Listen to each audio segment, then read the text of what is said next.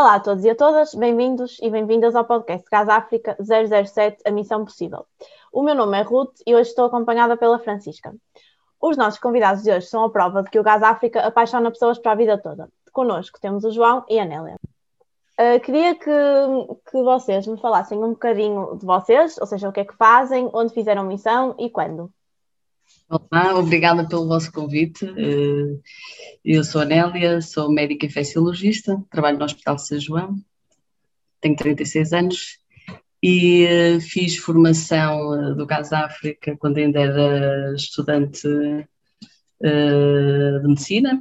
Estava na altura no segundo ano foi 2004, 2005 fiz formação e fui pela primeira vez em missão em 2005 para o Lubango.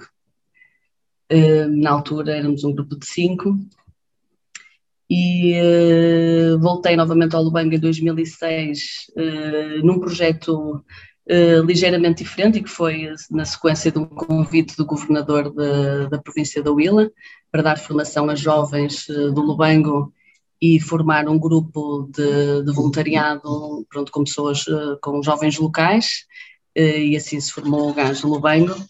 E depois, em 2007, voltei novamente a fazer projeto, mais uma vez no Lubango. Eu, de facto, não fui muito criativa nos, nos destinos, eh, e, e, portanto, passei mais dois meses em missão no Lubango em 2007. Olá, Sr. João. Tenho 39 anos. Fiz projeto em 1800. Não, fiz projeto em 2002 e 2003 em Luanda. Uh, sou gestor, tenho uma clínica em Angola. Por causa do gás África, como se costuma dizer em Angola, provei a água do Bengo e tive que voltar. Quando terminei meu curso em 2005, comprei um bilhete de avião sem ter casa e sem nada e mandei-me para Angola. E assim continuei até hoje. Ah, fiz em Luanda, trabalhávamos no Hospital Maria Pia de manhã e à tarde trabalhávamos num centro que, era o, que é o Centro Arnaldo Janssen, que ainda existe, eh, que recolhe miúdos da rua eh, e fazia, dávamos aulas, dávamos apoio eh, aos miúdos mais necessitados. E à noite ainda percorríamos às vezes, a maior parte das, das noites, com o Padre Horácio, porque na altura que nós fomos, ainda havia, foi mesmo no fim da guerra, em 2002, muitos grupos de miúdos a viver na rua. Então íamos distribuir leite, pão e tentávamos também resgatar alguns miúdos, principalmente os mais pequenos, que viviam na rua porque havia muitos vícios associados, muitos eram abusados, uh, e então era um trabalho bastante intenso. Um, pronto, foi uma coisa que realmente marcou e que mudou completamente o trajeto daquilo que foi o, a minha vida. E conheci a Nelly, não é?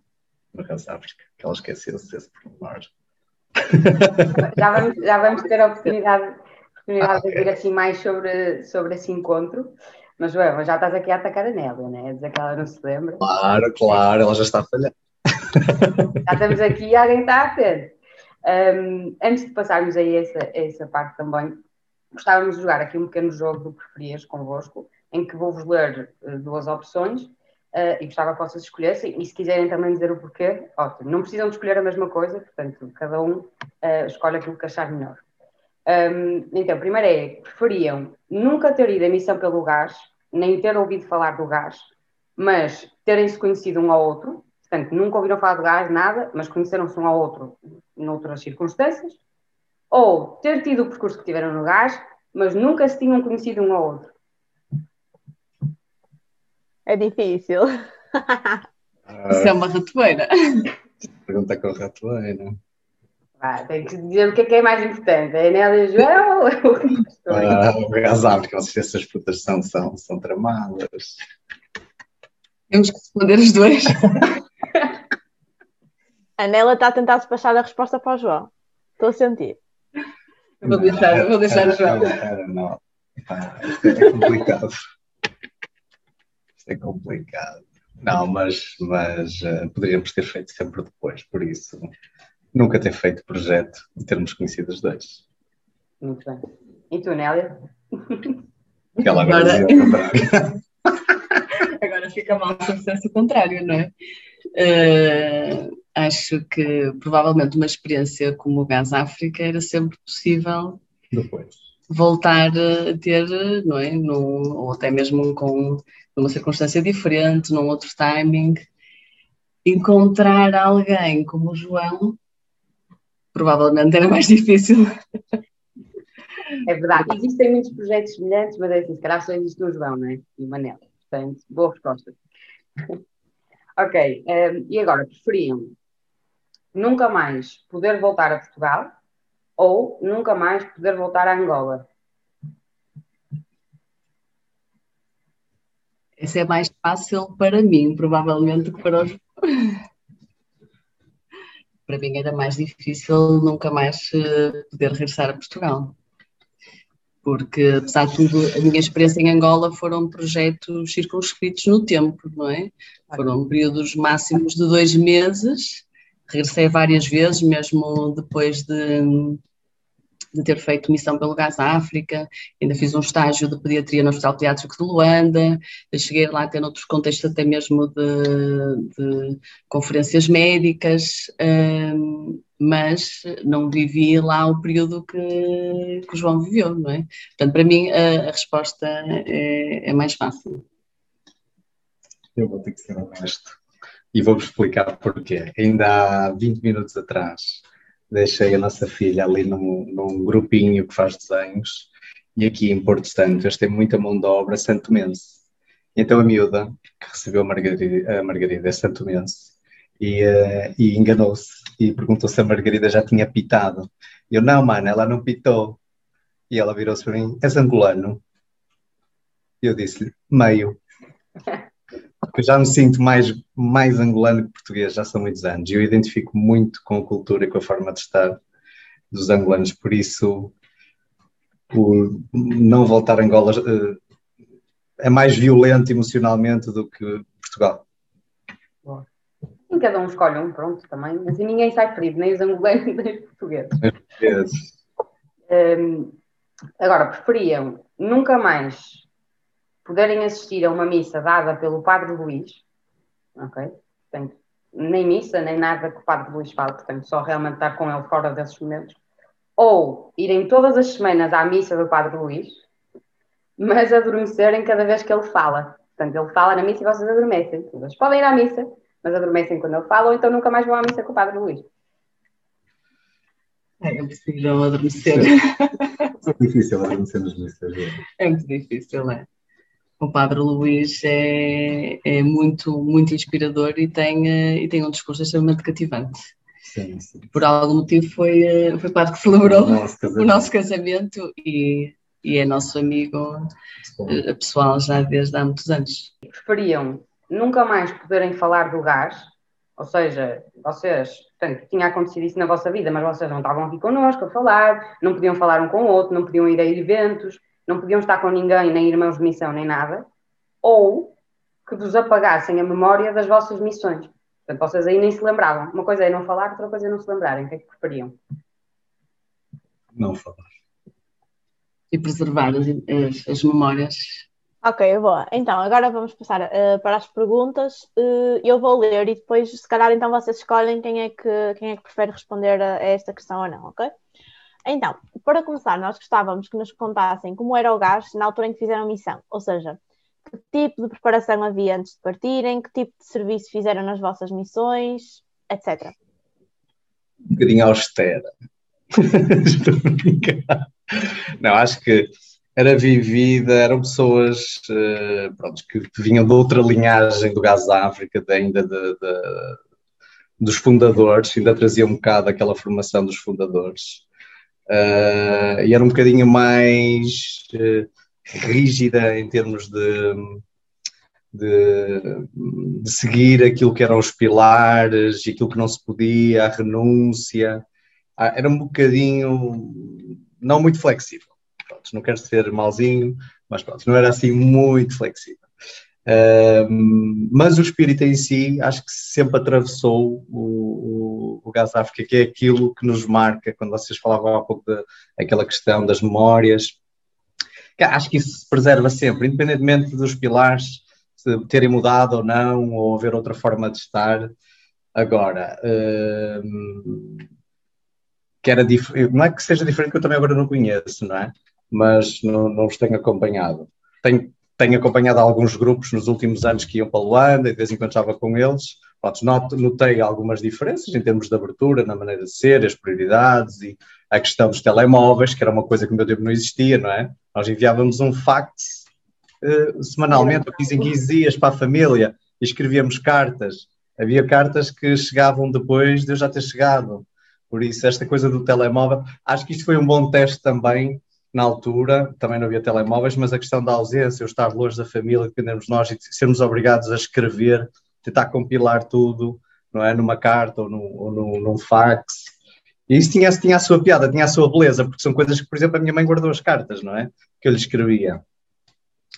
Uh, relativamente a outros pilares, quando falavam há um bocado, quando falaram do, de adormecer, eu lembro que nós íamos todos os dias à missa às seis da manhã ali no Bairro Azul, uh, pá, muitas vezes adormecíamos. O padre era uma seca. Ainda por cima às seis da manhã, aquilo era terrível. Era, era às seis da manhã e era a missa que havia, era uma ou duas vezes por semana na casa das, das irmãs.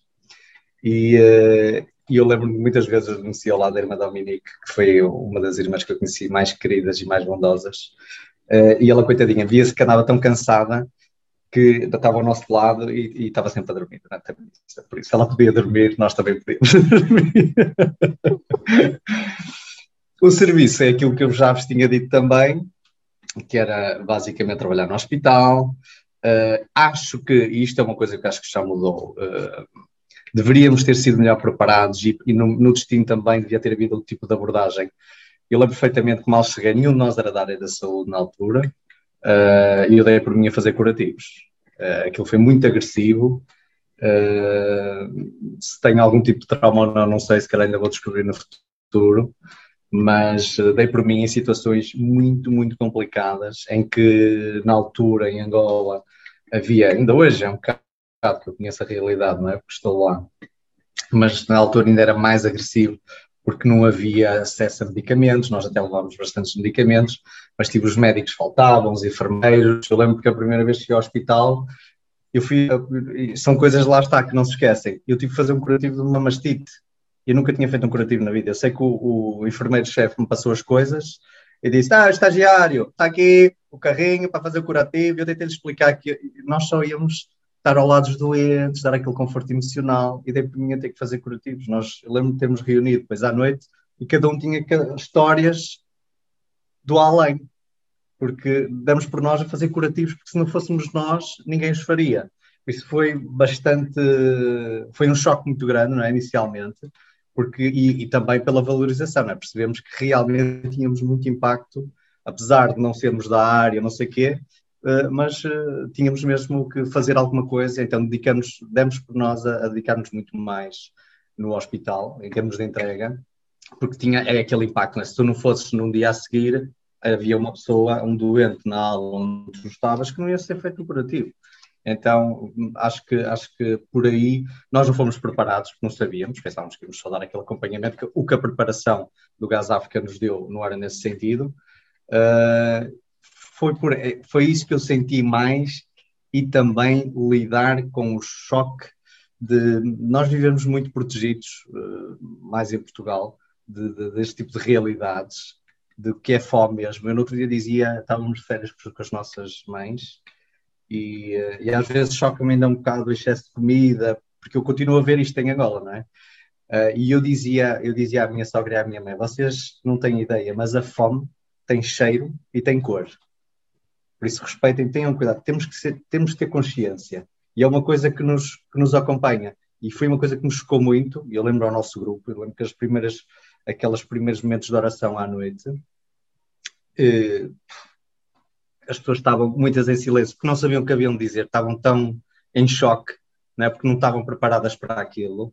Eh, e outras pessoas só choravam, porque não sabiam como lidar com aquilo. Não é? Uma criança de 3, 4 anos que não te larga a chorar, com fome, e tu sem saber o que podes fazer, querias levá-la para casa, não podes, e isto para nós foi um choque muito grande, não estávamos preparados para isto emocionalmente, éramos novitos, é? tínhamos 22, 23 anos, uh, e acho que isso nada nos prepara.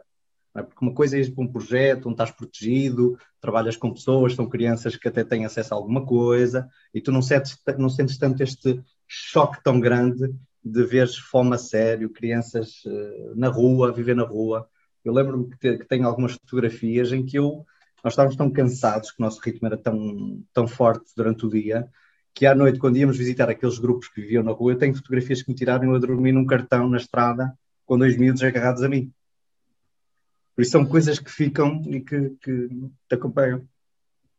É engraçado ver, ver essa evolução, porque o Gás África é um projeto e como todos os projetos é quase uma pessoa, ou seja, primeiro aprende-se a sentar, depois aprende-se a de pé, depois a andar, depois a correr.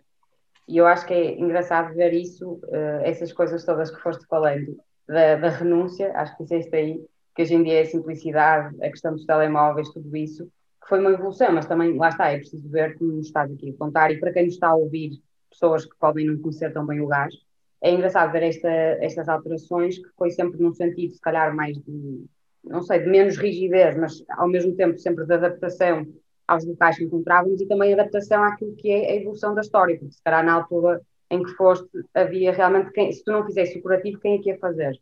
Claro que hoje em dia os nossos voluntários e voluntárias, se se depararem com uma situação dessas, se calhar tentam fazer perceber, não é? E também o contacto daqui já é feito no sentido de, olha, estas pessoas não são capacitadas para tal, portanto não as obrigues a fazer isso, mas a verdade é que na altura, se não houver mesmo ninguém, ninguém, o que é que uma pessoa vai dizer? Vai dizer que não? Portanto, mas acho que é, é muito engraçado para quem nos está a ouvir perceber esta questão de eh, evoluiu-se muito, mas como o João disse, o espírito sempre, sempre continua lá, e isso é muito giro, porque a questão do servir e estar lá para o outro é a base do Gaddafi, independentemente de, de, tudo o resto, e portanto isso continua sim, sim. é muito, é muito giro ver isso. Pegando aqui um bocadinho nesta questão, agora virando um bocadinho a questão para ti, Nélia, das expectativas e, portanto, do choque ou das dificuldades que encontraste em missão, para ti também foi um bocadinho assim por esta área, porque acabaste também por, por servir em Angola, não é? Como é que para ti foi? As expectativas que tinhas, depois quando chegaste lá, as dificuldades que enfrentaste? Eu, eu no, no, primeiro ano que fiz missão, no, eh, em 2005, portanto, ainda, ainda estávamos um bocadinho presos a este registro que, que o João descreveu, não é? Era um trabalho portanto, que era repartido pelo hospital, por dois centros de, de acolhimento de crianças e jovens, e no hospital, essencialmente, eh, nós, no fundo, colaborávamos eh, com as equipas de enfermagem. Eh, e a formação que tivemos também foi muito neste sentido, e por isso acabávamos muitas vezes por tentar colmatar ou até substituir o trabalho dos enfermeiros. O que, pronto, agora sabemos, não é, que, e na altura provavelmente também já, já poderíamos ter feito de forma diferente, que esse trabalho de substituição de, das equipas locais uh, é muito uh, limitado, porque depois o, o, nosso projeto termina, portanto, e as coisas voltam àquilo que eram. Portanto, faz muito mais sentido nós, no fundo, contribuirmos para capacitar, para formar, uh, localmente e melhorar uh, o serviço que é prestado a longo prazo. Pronto.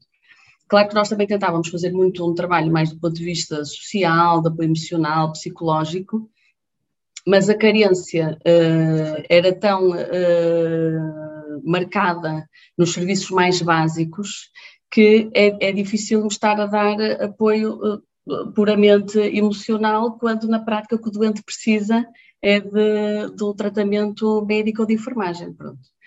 E isso, de facto, fez com que os episódios provavelmente mais intensos, mais marcantes, tenham acontecido no hospital. E eu recordo que muitas vezes nós tínhamos dificuldade em sair do hospital porque sabíamos que aquele doente, a quem já nos tínhamos até de certa forma ligado, amanhã poderia já lá não estar, não é? E, eh, e, e custa ainda mais, era mais difícil aceitar quando os doentes morriam por doenças tratáveis, curáveis, que no nosso contexto não teriam sido provavelmente causa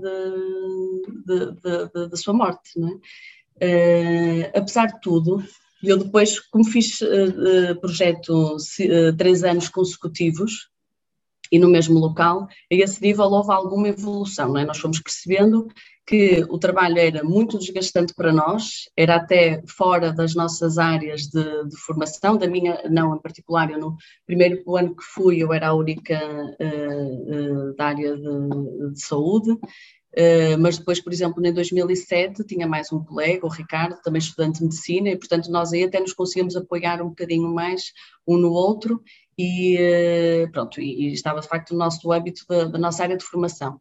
Mas para muitos dos, uh, dos voluntários não fazia sentido serem eles a substituir o papel das equipas de enfermagem, não é? Houve alguma evolução a esse nível. Depois, o trabalho que fazíamos nos centros, portanto, de acolhimento, no lar Nossa Senhora das Dores, onde trabalhamos uh, na, nos três anos consecutivos, portanto 2005, 2006, 2007, uh, fazíamos muito um trabalho mais uh, pedagógico, não é, de apoio à parte mais formativa, nas diferentes faixas etárias das crianças. Uh, tentávamos também com as, com as, adolescentes fazer um bocadinho mais de trabalho de educação para a saúde, educação sexual. Em 2006 o projeto foi um bocadinho diferente, como já expliquei, e uh, tentamos, no fundo, recrutar jovens do Lubango que depois uh, nos acompanharam, demos, portanto, formação uh, mais teórica e depois acompanharam-nos numa componente mais prática nos diferentes locais onde, onde trabalhávamos, inclusive no Hospital Central do Lubango, criamos, em conjunto com eles, uma sala de, de apoio para as crianças, com brinquedos, para que elas pudessem, no fundo, as que ficavam internadas por longos períodos, terem ali um momento um bocadinho mais de, de, de, de animação, pronto. Um, e depois, em 2007, julgo que foi assim uh, o projeto em que, em termos de intensidade de trabalho, foi, um, foi de facto mais, uh, foi de todos uh, aquele projeto em que, com maior intensidade, nós trabalhamos, porque a certa altura colocamos a fasquia tão elevada e queríamos estar disponíveis para todas as solicitações que mantivemos os locais de trabalho anteriores e ainda uh, passamos a trabalhar em mais um centro, que é o Centro Lar Nazaré, e, e uh, pronto, uh, criado e dirigido pelo Padre Luís, e foi, e foi a série em que, em que conhecemos. e depois ainda fomos solicitados ainda para, para trabalho mais até uh, a nível do hospital psiquiátrico, portanto tínhamos dificuldade depois até dizer, recusar os pedidos que eram muitos e de facto as pessoas foram nos conhecendo e depois queriam aproveitar a presença do Gás África, porque ali no Lubango de facto já fomos criando redes desde 2003 e, e de certa altura nós uh, de facto dormíamos pouquíssimas horas todos os dias e acho que chegamos ali, uh, não ao limite, mas próximo do limite pessoal cada um, porque nos dedicamos de forma, de forma muito, muito intensa mesmo. A certa altura foi necessário também fazermos algumas opções. Exato. Eu recordo-me que depois até nos pediram, bom, tínhamos pedido ao hospital psiquiátrico, depois pediram-nos também de um hospital municipal, e aí nós acabamos por optar por dar mais apoio ao hospital municipal, porque era um, um hospital em que dispunha apenas de um único médico e era, no fundo, funcionava apenas com equipas de enfermagem.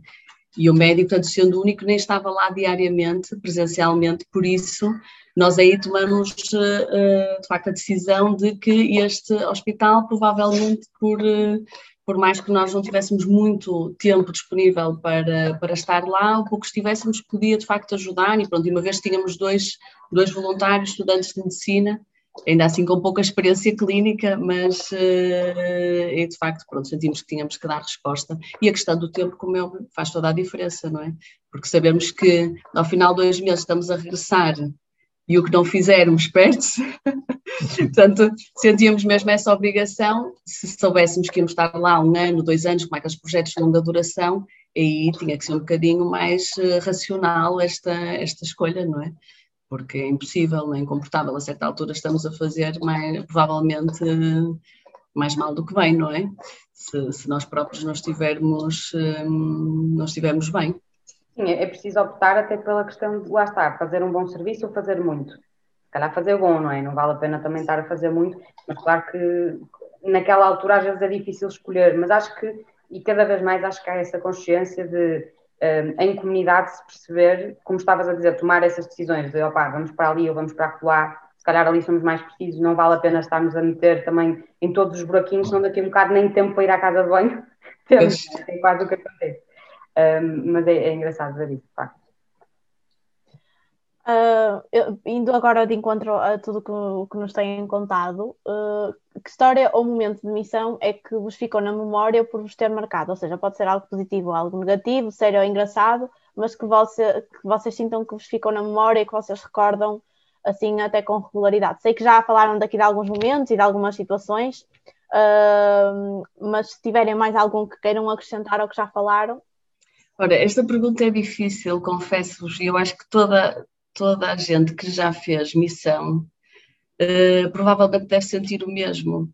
É que, de facto, é uma experiência avassaladora porque são imensos os momentos que ou são intensos por, por serem às vezes até muito difíceis de gerir e muito duros emocionalmente, ou porque são momentos de plenitude, não é? De, de, de aquela felicidade máxima que acho que provavelmente nas nossas vidas pouquíssimas vezes sentimos dessa forma. E por isso eu tenho mesmo muita dificuldade em, eh, em selecionar eh, eh, assim, momentos específicos, porque no fundo sei que, são, que foram imensos, não é? Portanto, mas aquilo que vos contava, por exemplo, em termos do hospital, muitas vezes era difícil, de facto, o sairmos do hospital por isso, porque nós sentimos que podia ser provavelmente a última vez que víamos aquele doente e, eh, e em particular, por exemplo, no, no, no serviço dos queimados, uh, que era essencialmente pediátrico, não é?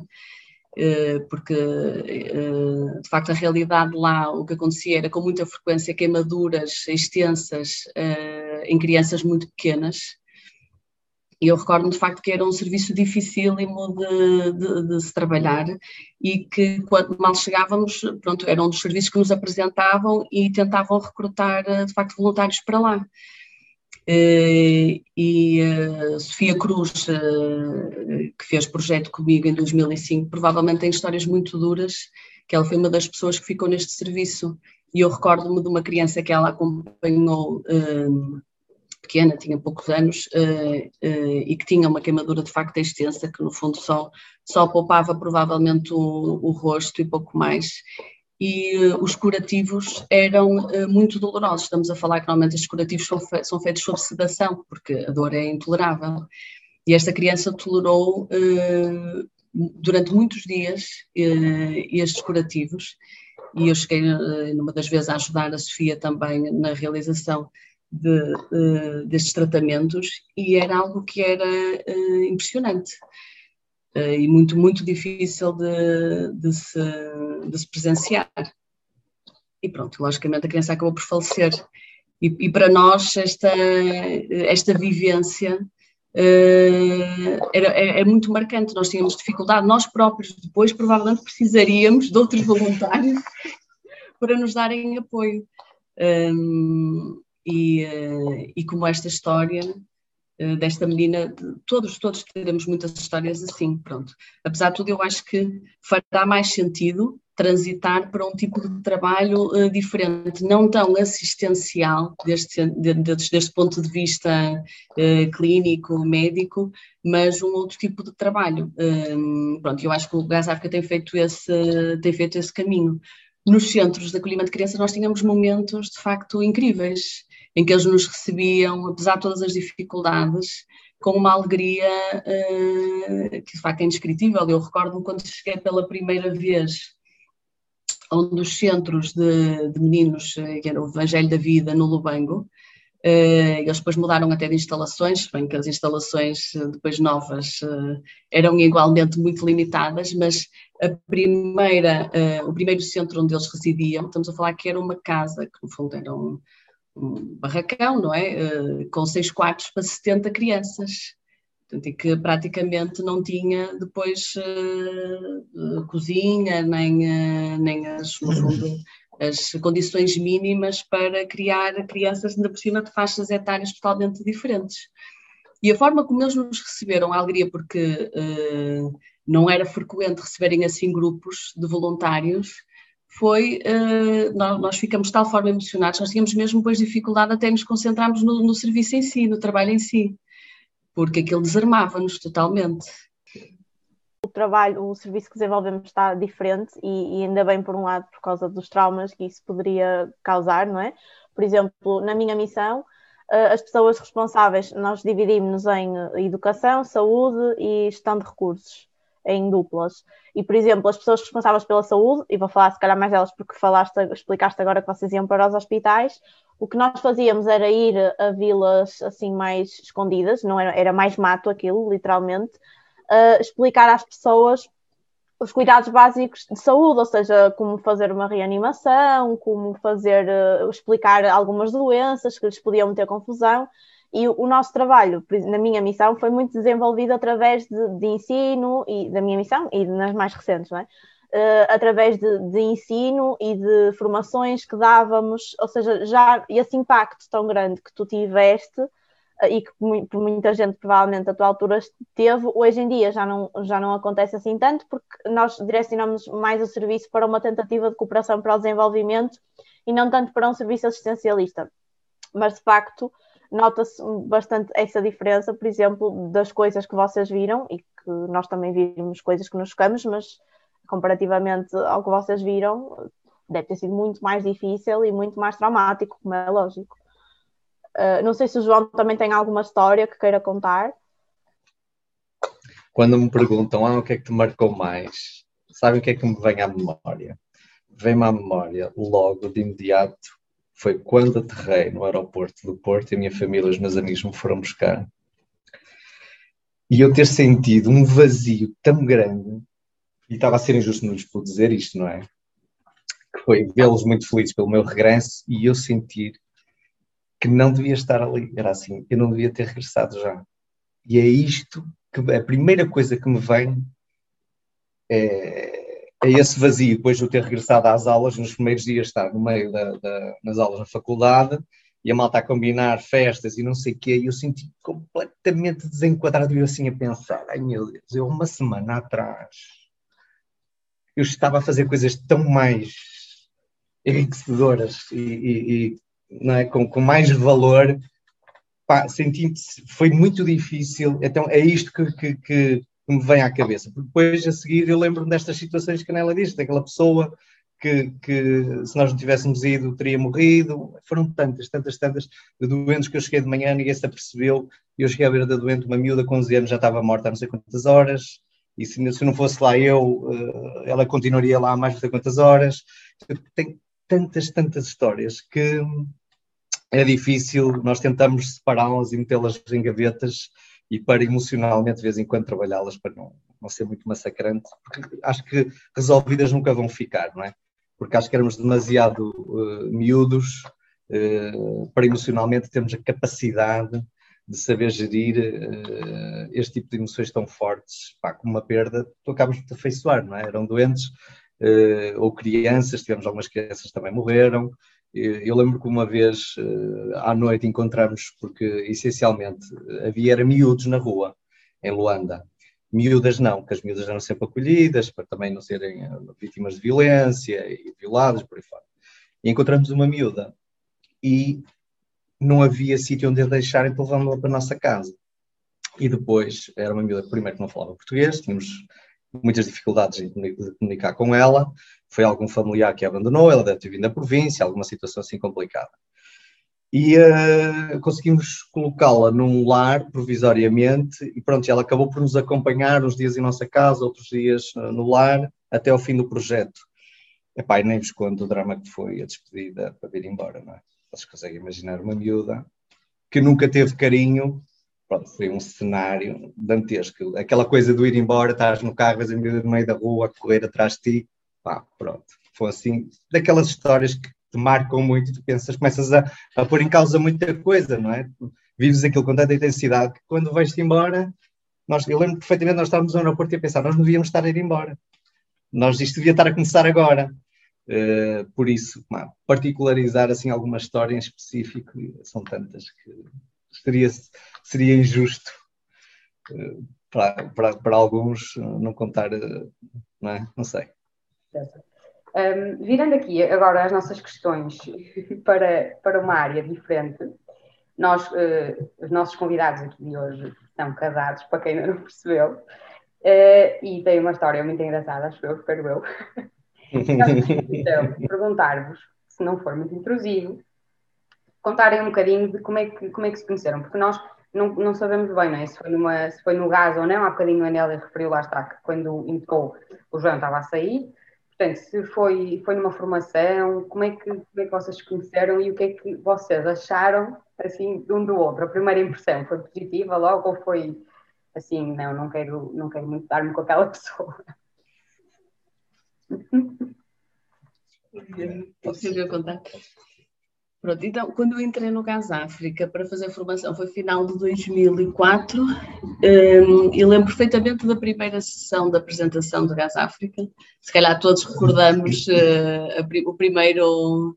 Aliás, o meu primeiro um, contacto com o Gás África foi um jantar de beneficências, em que uh, eu fui, pronto, tive conhecimento através da, da Mónica, da Momi, que fez emissão em 2004 e depois acabou por, no fundo, pôr uh, toda a família e amigos uh, envolvidos com a causa e, e, portanto, o primeiro contacto que eu tive foi num jantar de beneficência que fui na altura, ainda na, no, no, tempo da formação da, da Mónica. E depois, portanto, no, no, ano, nesse mesmo ano, entrei então no final de, de novembro, dezembro de 2004, iniciei a formação e, eh, e portanto, recordo-me da primeira sessão da apresentação, o João estava, estava também presente, e, eh, e a formação do Gás África tinha de facto assim um tom, eh, pronto, seriedade, assim alguma hum, rigor, algum rigor, pronto, e depois a questão também de, de, dos pilares, a importância dos pilares, a renúncia em concreto, não é? Dava no fundo assim um, toque de, de alguma austeridade até na altura. Ehm, e lembro que o João teve eh, algumas intervenções depois na parte das, das questões que, que as pessoas que estavam a assistir colocaram e que de facto aligeirava um bocadinho, portanto ele tem sempre muito este, este registro dele, muito descontraído e, e, e descomplicado, e que de facto logo na altura achei que seria uma pessoa muito interessante, digamos assim.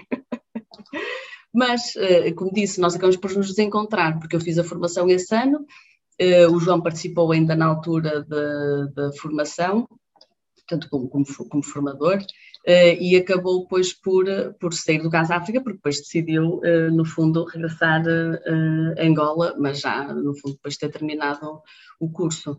Portanto, nós chegamos nos a encontrar, ponto, portanto, foi pontualmente, eu recordo-me que quando eu estava a terminar o meu primeiro, a minha primeira missão no Lubango, em 2005, foi quando o João estava a ir, no fundo, para Angola em setembro e uh, houve ali um encontro do João e, na altura, uh, do outro uh, antigo voluntário do Gás África, o João Pinto, uh, que foram ao Lubango e até acabamos por depois o meu grupo e, e, e eles dois regressar, regressarmos juntos no avião para Luanda, para depois nós pegarmos o avião de regresso a Portugal. Portanto, foi assim um encontro esporádico.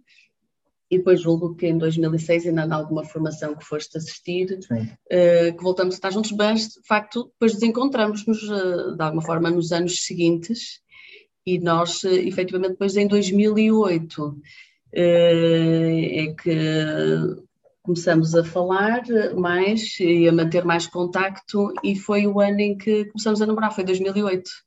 Portanto, já uns anos depois de, de, do João ter, ter saído do Gás África e, e eu na altura ainda, ainda, ainda estava no Gás África em 2008. Embora o meu último projeto tenha sido em 2007, depois eu mantive-me na direção uh, até meados de 2009, até terminar o curso.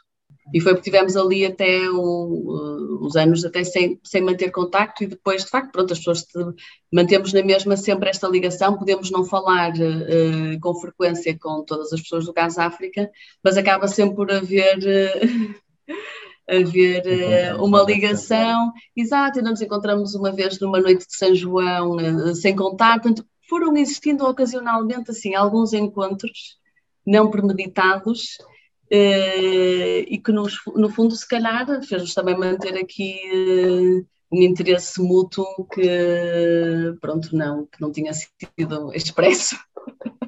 Nós sabemos que vocês vivem entre Angola e Portugal e temos curiosidade em saber o que é que vos levou a dividir a vossa vida entre estes dois países. Ou seja, sentem que o gás e as vossas missões tiveram alguma responsabilidade ou impacto nisso? Sim, claro, teve, teve muito impacto uh, a experiência do Gás África, as missões, em termos práticos, eh, eu acabei por escolher a especialidade de infecciologia eh, muito pela experiência que tive e contacto com eh, as doenças tropicais e, no fundo, a experiência que tive no hospital em Angola, não é? Portanto, alterou aí muito o, o rumo da, das minhas escolhas, não é? da minha vida profissional e, e pessoalmente, óbvio, porque agora mantenho-me ligada a Angola, muito ligada a Angola uh, pelo João. O João, profissionalmente, é que se divide uh, mais entre, entre Angola e Portugal. Eu, a minha opção era voltar para Angola, fosse para o que fosse, querer ir para Angola. Então trabalhei durante o verão de 2004 e 2005 como nadador da Salvador e no final do verão, uh, setembro, final da época balnear, comprei um bilhete e na altura disse ao João Pinto, que ele também fez projeto comigo, mas ele fez no Lubango, ele fez 2002 Luanda comigo e em 2003 foi ele o primeiro, com o primeiro grupo a ir para o Lubango. E disse, olha João, comprei um bilhete para me mandar para Angola. E ele, o quê? Vai ser nada, não sei o quê. Olha, vou ficar em casa das irmãs, depois logo vejo. E ele, ele também comprou o bilhete e mandou-se comigo. Então tínhamos dinheiro para aguentar um mês e meio, porque aquilo era caríssimo, ainda é, não é? Mas na altura era caríssimo. Então chegamos a Luanda, foi muito engraçado, ficamos a dormir em casa das irmãs. E, uh, e na segunda noite, nós, era aquele espírito de Angola, sentíamos aquela áurea de proteção, como vivemos muito protegidos por aquela bolha do gás, nunca tínhamos estado sozinhos, sem qualquer tipo de proteção e sem aquele espírito não é, de, de grupo e termos todos os apoios locais. Então, pai, na segunda ou terceira noite fomos assaltados à mão armada o João levou uma corinhada na cabeça, abriu a cabeça, então ficamos todos chateados com o Luanda, que ele disse ao João, opá, isto Luanda se calhar não é para nós, vamos para o Lubango. E foi aí que nos cruzamos com, com, com e com o grupo da Anela, e tivemos lá uma semana, e depois ficamos em casa do, do, de duas jovens que estavam ao serviço dos leigos para o desenvolvimento, no projeto do Lubango, ficamos lá aí duas semanitas, depois voltamos para Luanda, e acabamos por arranjar trabalho e ficar por lá. Uh, tanto eu como o João agora já não está em Luanda, em Angola, já, já ele, portanto, ainda esteve em Cabo Verde, depois voltou para Angola e já há três ou quatro anos voltou decididamente para Portugal. Eu continuei por lá, fui sempre tendo várias experiências profissionais, porque Angola também teve essa, também sempre foi, agora não tanto, uma, uma terra de oportunidades, não é? pela carência de mão de obra, não é? Uh, mas sempre que me motivou, ainda no outro dia pensava nisto, que era um certo desassossego de querer, não sei, eu sinto sempre relativamente a Angola, eu dizia isto, uh, digo isto muitas vezes aos meus funcionários, especialmente a duas funcionárias que tenho, que são portuguesas, uma enfermeira e uma que é gestora, e digo-lhes que eu, eu, sinto sempre que tenho uma dívida que nunca vou conseguir pagar a Angola. Por muito que Angola me possa dar, eu sinto-me sempre em dívida, por isso eu nunca vou poder deixar Angola. Pela experiência que me deu, uh, pela cultura, por me ter recebido, porque eu sinto-me muito angolano, como dizia há pouco, não é? E muitas, muitas pessoas, quem me conhece, dizem sempre tu és mais angolano que português. E, e, e, sinto esta dívida e o facto de ter acabado, ter tentado sempre levar a minha experiência profissional para algo que tivesse impacto, e neste caso é a saúde, não é? Consegui uh, montar lá uma clínica e, e, vou tentando fazer, e às vezes busco pelos meus funcionários, mesmo angolanos, para fazer campanhas de vacinação, como já fiz no Centro Anal Janssen, campanha de diabetes, hipertensão, o Dia da Criança Africana, a malária, distribuição de, de, mosqui, de mosquiteiros. Um, tento sempre manter vivo isto de querer fazer mais qualquer coisa, e às vezes até é difícil, porque as próprias pessoas que estão lá uh, dizem: Fogo lá, este gajo, é um chato do caralho, o que é que ele quer fazer agora? Só, pessoal, fim de semana, vamos dizer para onde, com a nossa unidade móvel, vamos vamos fazer consultas ali para um centro, e eles, pô, lá vem este gajo com a mania. De... então eu tento-lhes lavar a cabeça, dizer, opá, temos que ajudar, porque nós podemos ter um impacto muito grande, e se nós temos os recursos, vamos aproveitá-los. uh, e tento fazer isso até com algumas ONGs que, que, que estão em Angola, de fazer algum tipo de sinergia ou parceria para. Há tanta coisa para se fazer neste tipo de sítios, vocês sabem muito bem, não é? Qualquer coisa que se faz tem um impacto. Eu, eu tento explicar isto às vezes a amigos nossos que são da área da saúde cá. Tipo, aqui vocês fazem uma campanha de diabetes ou hipertensão ou outra coisa qualquer, e não aparece ninguém, ou não tem grande impacto. Lá é uma coisa assustadora. Aquilo aparecem centenas de pessoas. Eu, eu, eu tenho tido experiências de fazer rastreios eu fiz um rastreio, que acho que fui dos únicos que fiz isto em Angola, que foi do HPV.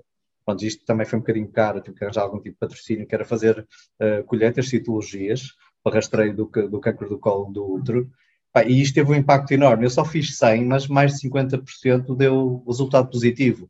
E, e, houve muitas pessoas que me vieram agradecer, algumas mulheres que eu conhecia, até pessoas que trabalhavam no banco, que se não fôssemos nós, se calhar hoje uh, teriam morrido porque nunca teriam feito aquele teste, ou nunca ninguém ou não têm o hábito, como nós, de fazer aquelas consultas de rotina. Então ainda consigo, eu sinto este desassossego, eu sempre que chego a Angola, a malta fica tipo, o que é que ele traz agora na cabeça para fazer, para nos dar trabalho, porque tenho, tento sempre, é, é, sinto este desassossego de fazer qualquer coisa, porque eu sei que é necessário, é preciso fazer qualquer coisa, é preciso dar sempre a fazer mais. Uh, e é esse o espírito que eu tento manter e tento e que me mantém também ligado a Angola, porque por muito que tenha outras coisas cá agora de momento, a minha cabeça, o meu coração está sempre muito mais uh, em Angola, por esta dívida que eu sinto que tenho, por tudo que Angola me tem dado, não é? E ainda nesta sede, assim, do impacto que, que o gás tem, ou de, pronto, de alguma responsabilidade que o gás tem nas nossas vidas, por último nós gostávamos só de perceber duas coisas que eu vou juntar na mesma pergunta, que é se sentem que o facto de se terem conhecido através do gás e de terem as experiências que, que tiveram, que apesar de terem sido em anos diferentes, têm as suas semelhanças, não é? E, portanto, fizeram um longo caminho, eh, tanto o João como a Anélia, no, no gás. Se vocês sentem que vos aproximou ou que vos uniu de uma forma diferente que, se calhar, os outros casais, e pergunto isto também porque eu e a minha irmã fizemos as duas gás África e, na por cima, fizemos ao mesmo tempo, e sentimos muitas vezes que há uma união um, bocadinho diferente, não é? Assim, com um toque especial entre nós, relativamente, se calhar, a outros irmãos e irmãs. Um, e, portanto, gostávamos de perceber um bocadinho isto, se, se vos uniu de forma diferente eh, e se vocês sentem isto ou se, ou se não. E também outra questão que é, se, ainda que já tenham passado vários anos desde o vosso percurso no gás, se sentem que ainda hoje vivem os pilares um, e se até os, passam alguns ensinamentos, por exemplo, à vossa, à vossa filha, ou às pessoas que vos rodeiam ainda, ainda hoje? Eu acho que, de certa forma, o facto de termos feito ambos né, missão pelo Gás África, mas até em alturas diferentes, em grupos diferentes, em anos diferentes, não é? com um contexto que, apesar de tudo, de Angola, uh, que era mais difícil no, período em que o João fez, não é? que era o período pós-guerra. Uh, e de termos começado, no fundo, o nosso relacionamento posteriormente, em que já tínhamos, no fundo, amadurecido também este percurso, acho que forma, de certa forma nos, eh, nos aproximou e nos ligou uh, uh, de forma ainda mais sólida, digamos assim. Acho que se, se, um de nós não tivesse tido este percurso ligado ao Gás África ou outro tipo de experiência de voluntariado, acho que iria ser sempre mais difícil para, para esse elemento uh, perceber a dimensão, não é, de, deste tipo de experiência, do impacto que teve no outro. E eu recordo-me de ter, uh, de facto, várias, uh, vários companheiros de missão, companheiras, que tinham, portanto, na altura, relacionamentos e que perduraram, mas em que ele, o, o outro, portanto, o namorado ou namorada, não, não, tinha, tido, não tinha feito missão pelo Gás África. E, portanto, há ali um período uh, de crise, digamos assim, entre aspas, uh, em que tem que haver muita abertura de ambas as partes, não é? Da pessoa que regressa e que sente que o outro não compreende, e do outro que recebe uh, o voluntário que regressa, que vem, no fundo, com todo o turbilhão de, de emoções pós-missão e tem que, no fundo, também compreender que há ali um, um espaço, né, uma distância e, como é óbvio, as coisas bem resolvidas depois uh, uh, resultam na mesma e, e, pode ser enriquecedor para ambos na mesma. Nós não tivemos que fazer esse trabalho, no fundo, porque ambos uh, tivemos esta experiência que nos, que nos marcou muito e que, e que de alguma forma determinou o nosso percurso, a, nossa, nossas, as nossas características, não é? Uh, e esse trabalho foi feito de forma muito, muito amadurecida. Um, se acrescentar alguma coisa, João? Sim, sim, eu acho que poderá ser de formas diferentes, mas existe uma cumplicidade inconsciente da maneira de ser e de estar quando se vive este tipo de experiências. E há coisas que às vezes nem é preciso falar, compreende-se, não é? Tipo, presencias, não é preciso ser em Angola, basta, pode ser em qualquer outro sítio, em que tu presencias algum tipo de situação e parece que já viveste aquilo, é como se fosse um déjà vu. Epá, existe uma complicidade consciente, não é? Em que às vezes nem é preciso falar, em que ambos sabemos eh, eu lembro-me agora, estou-me a lembrar agora de uma situação, lá está, se a Nela fosse outra, outra pessoa que não tivesse vivido isto, diria que eu sou maluco. Eu tive uma, uma não fui uma doente, mas eu tenho um, um, médico, um ortopedista que trabalha na minha clínica, que trabalha na, na, num hospital público, perto de Viana, que é onde eu tenho a minha clínica, e ele, foi bem, há um ano ou dois anos, que me pediu ajuda porque tinha uma doente, uma miúda, pai, com uns sete anos, que tinha vindo da província com a mãe e que a mãe, pronto, tem mais, a mãe tinha pai 20 anos, muito nova a mãe, não é? Tinha três filhos e a miúda, qual era o problema de saúde? Uma estimulite crónica, precisava de tratamento, o, sistema público não lhe conseguia dar resposta, era preciso fazer uma série de análises e exames e perguntou-me se poderia trazê-la ali à clínica. Eu disse logo, doutor, nestas coisas nem sequer precisa de me pedir basta me informar, pá, porque é daquelas coisas que eu não consigo dizer que não, é óbvio, traga cá a miúda. Pronto, e, quando eu conheci a miúda foi uma coisa, paixão à primeira vista, não é? Pronto, comecei a visitá-la depois lá no hospital onde ela estava, mesmo depois de ter feito os exames e tudo na minha clínica. E depois houve ali um momento porque percebi que a mãe era imatura demais para cuidar dela, já queria ir embora porque estava preocupada com, porque o marido tinha ficado sozinho e não, tá, e não tinha consciência da gravidade da doença da, da filha. Isto estava-me a preocupar porque estava a pôr em causa de, eh, até a vida da miúda, não é? porque quando ela vivia não tinha condições para fazer curativos, nem nada. Bom, e então cheguei a pôr em, a hipótese, como a mãe era assim tão desligada da, da filha, a brincar comecei a falar com a Nélia e com a minha mãe, com a mãe da Nélia, sabia, mandei-lhes assim umas fotografias só para lhes derreter o coração, se poderíamos ter um novo elemento na família, o qual, claro, ficaram todas excitadas, não é? Queriam que eu a levasse logo para Portugal, infelizmente, depois a mãe do nada desapareceu e levou a miúda, não sei se a miúda está viva ou não, infelizmente, uh, mas pronto, são daqueles, daquelas coisas que eu jamais poderia. Eu sabia que bastava falar com ela, que ela jamais diria que não, porque ela sente aquilo que eu sinto, percebe aquilo que eu digo e, e sabe, conseguia visualizar, mesmo sem ver uma fotografia, sem conhecê-la, é difícil dizer que não uma situação destas, não é? Por isso, acho que nos aproxima muito, não é? Estas experiências de quem vive, como, como eu dizia de início, este desassossego e esta forma de estar, que é completamente diferente depois de fazer gás África, eh, aproxima-nos muito e é uma, é uma linguagem diferente, é uma, uma forma de estar, de viver completamente diferente, sem dúvida.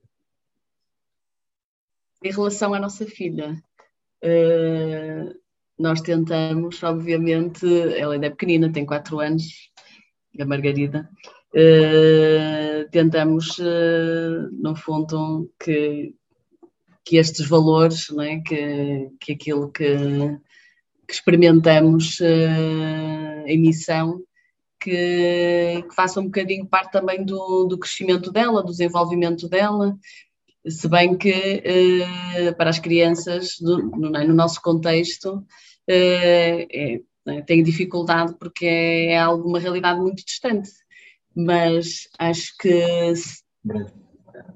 Estou sempre a dizer que ela tem que ir a O João gostava muito de lhe mostrar uh, o continente africano. Ela já, ela já conheceu Cabo Verde, ela já conheceu Cabo Verde, é verdade. Era a realidade. Um, mas acho que ambos ficaríamos muito orgulhosos se, se ela um dia fizesse uma missão pelo Gás África ou por, por outra uh, organização, assim, neste contexto de, de, cooperação para o desenvolvimento. Acho que era algo que nos, nos uh, tornaria pais muito orgulhosos. Sim, ainda por cima. Então, daqui a 14 anos, ela tem 4, não é? Portanto, daqui a 14 anos já pode. já pode, na primeira missão. Tem que deixar ela vir. Eu ainda me lembro que uma das primeiras mensagens que eu mandei à Nélia, quando estava a tentar, eh, não diria, uma reaproximação, foi quando é que vens para Angola, já eu estava em Angola, quando é que vens para Angola para montarmos um centro no Lubango e estarmos lá os dois juntos, ao qual, ao qual ela disse brevemente e tal, e foi com essa esperança, por isso este projeto está adiado, mas ainda com, com, uh, com intenções de acontecer, nem que seja na forma, como diz a Nélia. Acho que foi uma ótima tentativa de reaproximação na altura. Foi, foi, foi. Pronto, nós estamos quase a terminar. Agora vamos então fazer o segundo jogo que nós dissemos que, que tínhamos aqui para vocês. E o jogo chama-se O Quão Bem Me Conheces. Então, cada um tem que ter um papel e uma caneta. E eu vou, uh, eu vou fazer a questão e vocês têm que responder ao mesmo tempo no papel e não podem olhar para o, para o que o outro escreveu. E depois vão ter que revelar as respostas uh, que deram. Ok? Pronto. A primeira pergunta é: De que lado é que o João começa a fazer a barba? Não faça barba. Ah, ok, então isto era fácil. e a Nené, o que é que respondeu? Eu por acaso tinha respondido do lado esquerdo. ele é destro, é destro, é destro. Mas de facto ele não faz. Qual é o prato ou comida preferido da Nélia? Acho que nem eu sei. Magra de pato. Ah, ok. É um dos preferidos, sim, sim, considero certo. Okay. Era isso que tinhas respondido, não é? Ou tinhas respondido que não sabias mesmo? Uh, não tinha respondido nada porque eu gosto de vários e pensei, deixa ver o que é que ele, o que é que ele escolhe por mim. Okay. Vou fazer a próxima então. Quantas viagens é que o João já fez? Viagens eh, para qualquer destino ou para qualquer Angola? destino, qualquer destino. Para qualquer destino. Seja férias, seja para Angola, seja em trabalho. Desde, desde, desde quando? Desde quando? Desde sempre. Mas isso nem eu sei. 700 e é por aí, não é? Os 10. Pus à sorte que eu não me lembro. 10. Mas quanto? 50. 10? Ele pôs 10, está claramente errado. Só 50. só, só, só no ano, no ano comum das mulheres fizeste 7. Como assim só 10? Só num ano quase que chegava às 10, por isso. Apaguei da minha memória. Ok. Quais os nomes dos irmãos de missão da Nélia? Ou seja, eh, da primeira, se calhar é melhor, não é? Fizeste três, não foi? É. Da primeira, que é para ser mais difícil. Mais difícil. Exato. A primeira. Estou a confundir com o teu segundo projeto. Não está a contar pelos dedos os nomes. Não é que eu estou a fazer confusão, lá está, com os, os outros projetos, as pessoas que eu conheci nos outros projetos. Andreia. Muito bem. Lheiros. Não, porque é 2007. Ah, é Cruz. Sofia Cruz, é. Patrícia. Patrícia 2006. Quais são os dois que faltam então, Nela? Primeiro projeto, a Andreia, está certo. A Diana. E a, a Sofia. E o Gustavo. Sofia Cruz. Ah, Sofia Cruz. Sofia Cruz. a Diana, o Gustavo e a Andréia. O Gustavo, não lembro. Ele esteve quase lá, estava perto. Foram dois. E ideia que a Calheiros tinha sido o primeiro projeto. 2007, primeiro projeto. Em que dia é que fazem anos de namoro ou de casamento? Não sei o que é que querem escolher. Se quiserem meter os dois, também podem okay. meter. Se calhar a primeira data já é capaz de se lembrar meterem as duas datas, o que, o que ganha esse é quem acertar as duas. Ok. Já dificultaram a vida ao João. Já está, João? Ou ainda não? Já está? De namoro, o João responde.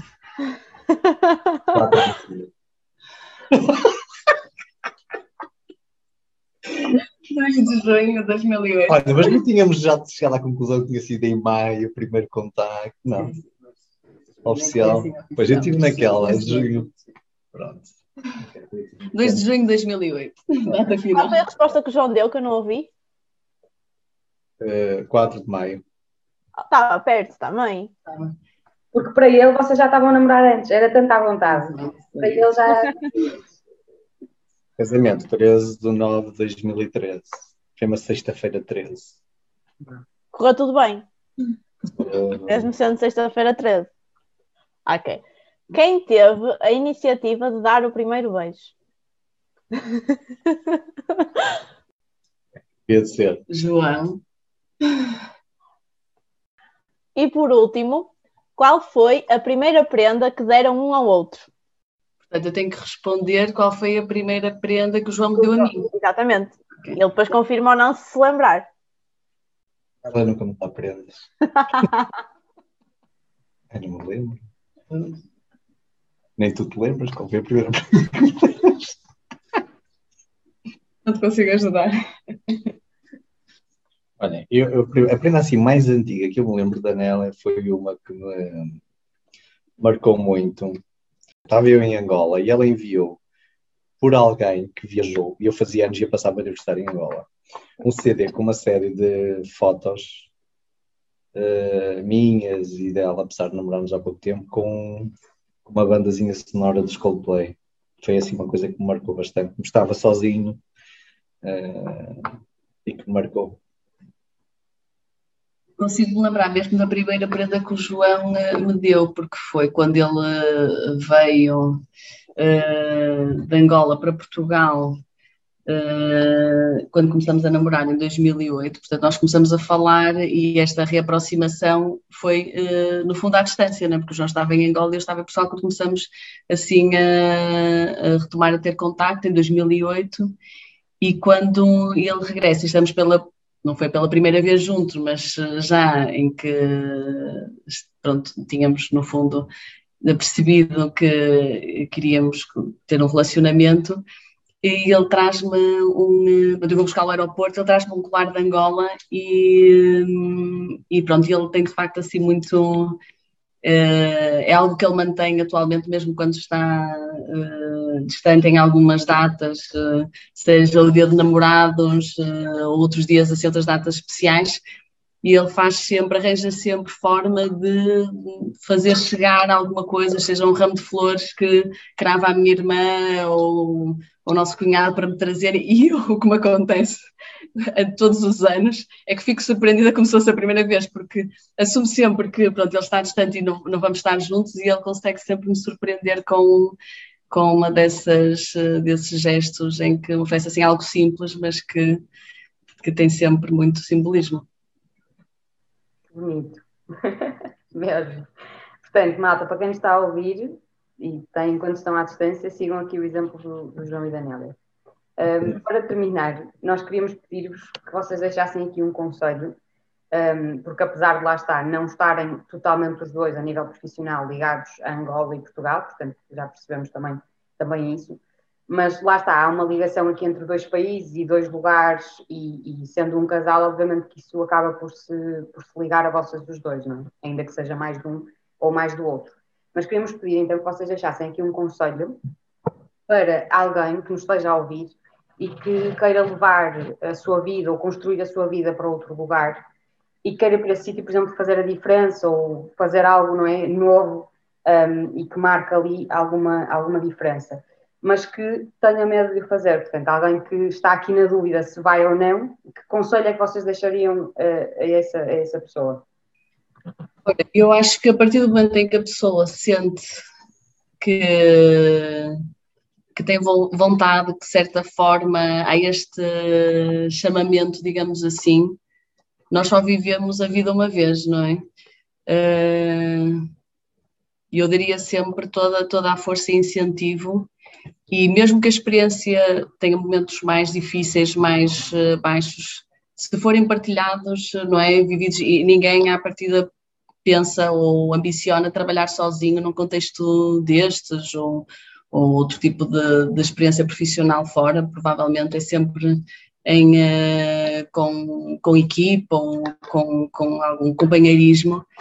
Acho que as memórias, não é? as experiências, memórias desta experiência que ficam, uh, nós nunca mais uh, ficaremos sozinhos, não é? Porque partilhamos, vamos partilhar sempre estas memórias com alguém e a vida é tão mais rica do que, do que sentir este apelo e de alguma forma negá-lo mantermos no nosso conforto, que, que eu acho que daria toda, toda, toda a minha força e incentivo, com a minha experiência profissional ou pessoal ou não, mas a quem, a quem sinta eh, de facto esta vontade. O âmbito de termos sido entrevistados os dois, eu acho que há aqui uma. Eh, as pessoas normalmente têm muito aquela ideia de que existe uma incompatibilidade entre este tipo de opções de ir trabalhar não sei para onde, e a distância. Eu lembro que muita gente me dizia quando eu comecei a namorar com a Nélia: Ui, isso não vai funcionar, ui, isso não dá, ui, estás aqui à distância, ui, não. E era uma coisa que eu, e eu vou ser sincero, eu nunca acreditei nisso. Eu nunca acreditei em relações à distância, eu nunca pensei, mas com a pronto, é daquelas coisas tipo, era ela, e tipo, é possível, e vai ser possível. E muita gente me dizia: Tu vais ver no dia que viveres mais algum tempo, o facto de viverem os dois a tempo inteiro, pá, vocês não vão estar preparados e aí é que vai correr mal e que vocês, é muito lindo assim à distância porque estão 15 dias os dois e parece que estão sempre férias, é sempre um, um romance, mas no dia que vocês viverem mais tempo os dois é que vão ver que de facto se calhar não é, já estás a perder tempo. Eu lembro que tinha N conversas com amigos mesmos, já estás a perder tempo, pá, ela não vive lá a vida uh, com outra pessoa, nem tu aqui, não sei o que mais. E o engraçado é que eu sempre primeiro sempre acreditei, pensei, não, não é por ser casmurro, mas porque sentia que realmente era com ela. Então eu sempre orientei a minha vida em Angola, a minha vida profissional, no sentido de ter disponibilidade. Eu fui saltando de empresa em empresa, não por salário, por ter melhores condições, que eu cheguei a mudar de, de, de emprego a ter condições inferiores e a ganhar menos, mas sempre aquilo que eu negociei foi tempo. Eu sempre disse, eu quero é ter tempo porque eu, eu precisava de, de, ir muitas vezes a Portugal, sempre precisei. E sempre me orientei nesse sentido, não, não por ganhar mais dinheiro, não, mas por ter tempo para eu conseguir alimentar e manter a, a relação que nós tínhamos. E o que é certo é que agora passo muito mais tempo em Portugal, e então isto, o confinamento foi um, um, um dos maiores testes, acho que nunca tive tanto tempo, tive um ano seguido, não é, sem ir a Angola, e não nos chateamos, não, as coisas funcionam, não é? Claro que temos todos temos problemas que têm todos os casais, temos os nossos momentos maus, não é? Mas uh, conseguimos e conseguimos viver os dois, não é? E entendemos, e existe aqui uma base. Por isso não acho que seja incompatível. Muitas vezes acho que há casais que têm este receio, tomar esta decisão de, nem que seja só meio ano, dois meses, uh, um ano para fora, porque depois o outro vai ficar sozinho e, e como é que vai ser, e ele não vai, não vai entender. Mas eu acho que primeiro é um ato de, de, de, de humildade e, e, não sendo egoísta, de altruísmo. Se o outro perceber que alguém, não é? Se ela percebesse que eu queria mesmo nela, nunca me pôs em causa disso, olha, o Angola ou eu. Claro que ela muitas vezes me dizia, já não podes passar tanto tempo em Angola, não vou esperar por ti eternamente. E eu sempre dizia, mais dois anos, pá, mais dois anos. Pá, e eu andei a enganá-la, não é? Ela agora admite e tem consciência, consciência disso que eu nunca ia, ela, há uns tempos atrás, há, uns tempos, há três ou quatro anos, me disse: Pronto, eu já percebi, tu nunca vais deixar Angola, não é? E eu, pronto, é isso, nunca deixar Angola. Uh, eu vou tentar é passar menos tempo em Angola e passar mais tempo cá, porque ele dizia: Mas é assim, nós temos filhos, eu não vou criar os filhos sozinha, tu tens de passar mais tempo cá. E eu sempre disse: Não te preocupes, eu vou passar mais tempo em Portugal. E assim tem sido, não é? Não tenho falhado. Agora, o deixar Angola, ela já percebeu que não vou deixar Angola, não é? Eh, por isso, eu acho que quem tiver em mente, como a Anélia dizia, é uma experiência única que nos enriquece e depois é isto do impacto. Porque muitas vezes as pessoas autocentram-se, não é? Ficam muito autocentradas na experiência delas, de me enriquecer e que eu... Mas o maior impacto é nas zonas, nas comunidades, é onde tu estás. Pá, porque ela iniciou ainda hoje, para vocês terem ideia, já passaram quantos anos? 20 anos tem miúdos, pessoas com quem me cruzo em Angola, quem me fala o irmão João, o irmão Jesus, porque eu tinha o cabelo comprido e barba grande, ainda me encontro na rua, que já são crescidos, miúdos que eram pequenitos, hoje estão crescidos. O irmão João, o irmão Jesus, pá, é, é, uma coisa que, que, lhes marcou, não é? Que nota-se, e alguns tiveram um percurso de vida uh, graças a nós, não é? Por, por termos acompanhado mesmo depois, não é? Alguns acompanhei-os depois já de estar em Angola, já quando fui para lá sozinho. Um, de facto isto tem impacto, por isso as pessoas não vão só por si, por si próprias, vão se acreditarem que vão ter impacto também nas comunidades, no que vão fazer, que isso é que faz a diferença. Epá, se tiverem companheiros que possam ir, porreiro, ainda melhor. Se não, que haja este altruísmo de deixar outra pessoa, se ela querer ir, deixá-la ir, esperar, ou ir lá visitá-la, ou... porque acho que faz, faz eh, muita diferença. Pá, isso os enriquece, é? enquanto casal. Acho que nos excedemos um bocadinho no tempo. Não, não. Obrigada. Ficamos aqui então com, com os vossos conselhos para quem nos está a ouvir. Um, e damos assim por terminado este episódio. Resta-me agradecer ao João e à Nélia pela vossa presença e também a todos aqueles e todas que nos estão a ouvir. Obrigada pela vossa paciência e estamos juntos.